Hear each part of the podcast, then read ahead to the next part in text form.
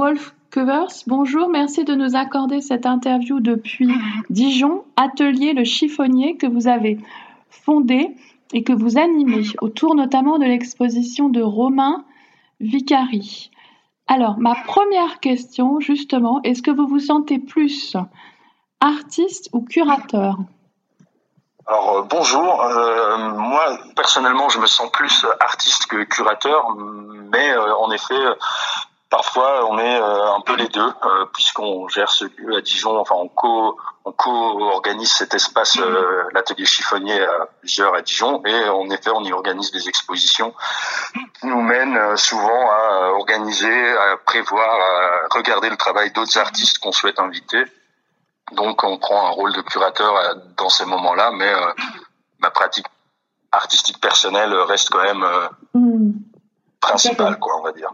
Alors justement, comment est-ce que vous avez rencontré Romain Vicari? Comment est-ce que vous avez eu envie de l'inviter, de lui donner carte blanche? Alors c'est une histoire assez longue, mais on s'est rencontrés quand on était étudiant aux Beaux-Arts à Dijon. Romain a fait trois ans à Dijon, ensuite est parti à Paris.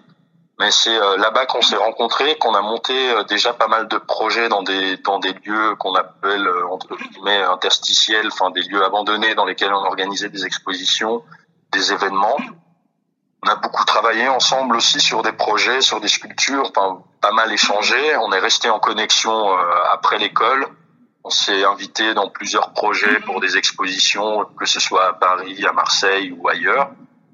Et euh, voilà, le, temps passant, nous ayant cet espace de, quand même 500 mètres carrés d'espace d'exposition, on s'est dit que c'était une superbe occasion pour l'inviter aussi euh, à venir présenter son travail chez nous. Quoi. Alors, Sova Ada, donc le titre choisi par euh, Romain.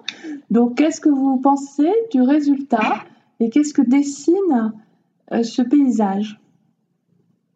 Alors nous, on est très content de, du, résultat, enfin et personnellement aussi, puisque c'était euh, donc dans des conditions qu'on connaît tous assez compliquées, où plus rien n'était euh, vraiment possible de faire. Romain, on lui a proposé de venir travailler pendant le temps qu'il voulait, un peu comme une résidence qu'on a organisée, où on lui a dit, voilà, enfin, il, connaissait l'espace aussi, il était déjà venu voir plusieurs expositions, nous rendre visite, etc. Donc il connaissait le lieu.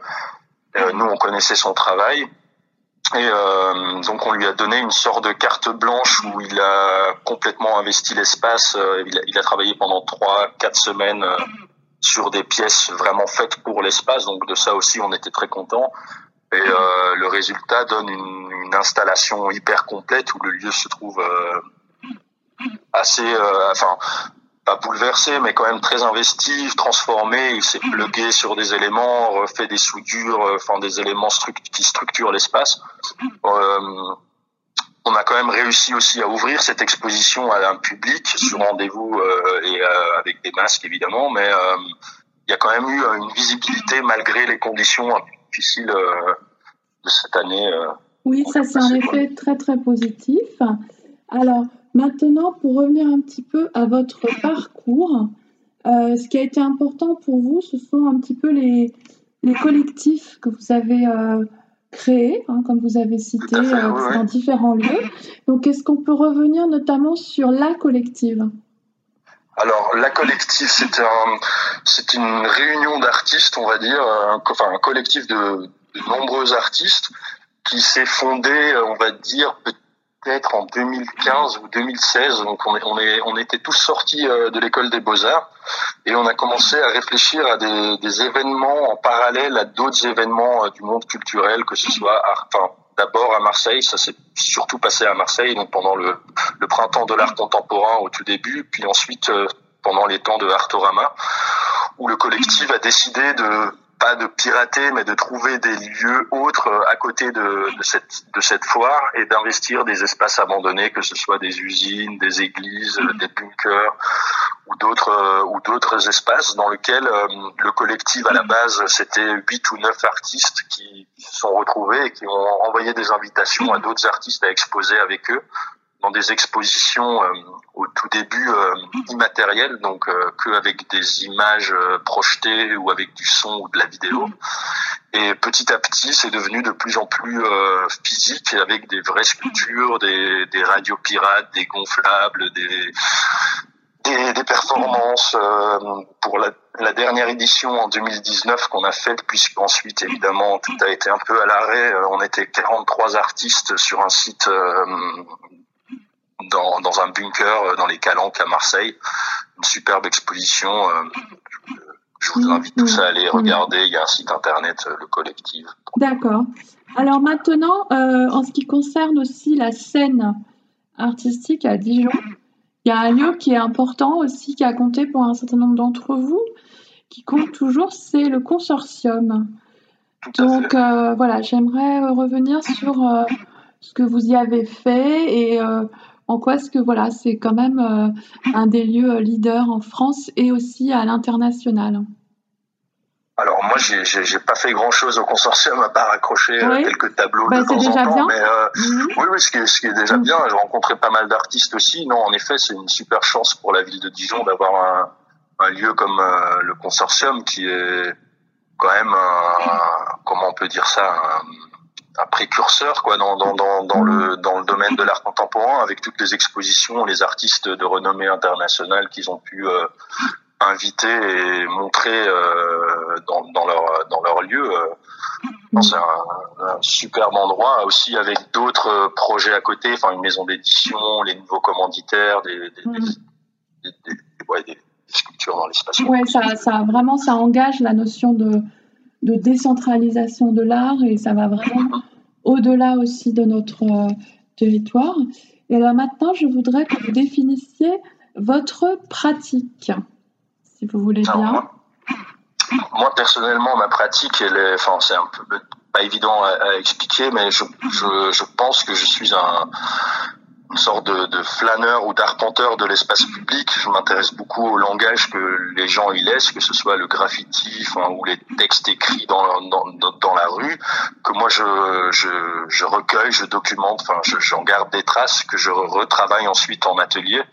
Ce qui m'intéresse aussi beaucoup, c'est tous ces tout ce mouvement de l'espace public, enfin, qui est public, qui devient privé en, en, en, me baladant dans les chantiers, en réappropriant euh, le langage aussi du chantier, en construisant par exemple des tentes avec des bâches de promoteurs immobiliers ou en, en récupérant ce, ces bâches pour en réécrire d'autres euh, d'autres textes avec leur langage, etc. Donc c'est une sorte de, de poésie urbaine euh, avec des fragments de, de langage euh, gens utilisent, enfin utilise. C'est une documentation, on peut dire aussi, de, du langage utilisé dans l'espace public. Et ça se traduit comment? Par des, par des, par des socles, par des tableaux, par des sculptures? C'est des. Alors en ce moment, je suis en train de travailler sur une série de tableaux sculptures. Euh, c'est des mhm. tableaux en plâtre, des, des sortes de collages. Euh, euh, ça peut être aussi des installations avec des sculptures, euh, des, avec des sculptures, des, oui, des installations, quoi, plutôt des cabanes, des, des, des tentes, des. Oui, c'est ça, ça peut prendre euh, différentes tailles. Mm-hmm. Alors maintenant, pour terminer, je voudrais revenir à l'ADN et à la vocation du chiffonnier. Qu'est-ce qui vous a voilà, porté et aussi comment est-ce que au quotidien vous fonctionnez en termes de subventions et en termes d'équipe. D'accord. Alors euh, c'est un projet un peu euh, qui c'était plus une nécessité, on va dire. Euh, en sortant de l'école des beaux arts, on avait besoin d'un espace, donc on a commencé à arpenter la ville à la recherche de, de lieux. Euh, bon, heureusement dans la pratique, on était déjà assez dans ce dans cette démarche-là d'arpenter l'espace et de découvrir les lieux, donc on était un peu au courant de de mmh. ce qui était disponible ou non. Et euh, bon, l'histoire est assez rigolote. On travaillait avec une vieille, enfin, j'avais rencontré une vieille dame qui, qui vendait des chiffons à Dijon et qui était en même temps propriétaire du FRAC de Bourgogne mhm. et qui, euh, qui, qui louait un, un hangar au FRAC de Bourgogne. Et le FRAC devait déménager, donc on s'est mis à rêver petit à petit de, de se mettre bien avec cette dame et qu'elle nous mette à disposition cet espace. Ce qui ne mhm. s'est pas passé au final. On a trouvé ce lieu qui appartient à la SNCF et qui nous a mis ce enfin après plusieurs rencontres on s'est renseigné sur euh, le fait de pouvoir rencontrer les, les responsables d'urbanisme de la SNCF. Et petit à petit, au fil des discussions, ils nous ont mis à disposition ce bâtiment pour vraiment, on peut dire, de façon symbolique, quoi. et on a, on, a, donc récupéré cet espace il y a maintenant 5 ou 6 ans. Euh, au début, donc c'était vraiment un lieu sans, enfin très brut, quoi, sans eau, sans électricité, sans mm. sans toilette. Petit à petit, euh, donc euh, on a on a investi du temps, de l'énergie, on a retapé petit à petit le lieu qui reste encore aujourd'hui euh, quand même très brut. Euh, et euh, bah, très vite, en, commençant à faire des expositions, d'abord avec euh, les connaissances euh, que nous avions, enfin les amis artistes qu'on avait envie d'inviter, on a commencé à monter une programmation artistique, à, accueillir quelques artistes en résidence et à montrer leur travail.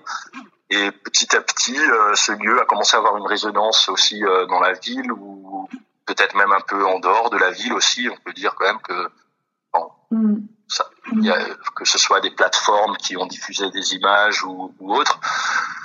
Euh, au niveau des subventions, alors au, début très difficile d'en obtenir. Euh, on, a, on, a, été un peu, euh, on a été un peu sans. Puis très vite la, la, la DRAC, la DRAC nous a nous a soutenus. Et aujourd'hui la ville nous soutient aussi. Donc on a quelques quelques quelques subventions. Ces subventions, on les utilise vraiment euh, que pour euh, pour l'organisation des expositions, pour les budgets d'expo, pour le, logement des artistes, éventuellement les, les transports, les allers-retours euh, des œuvres, euh, etc.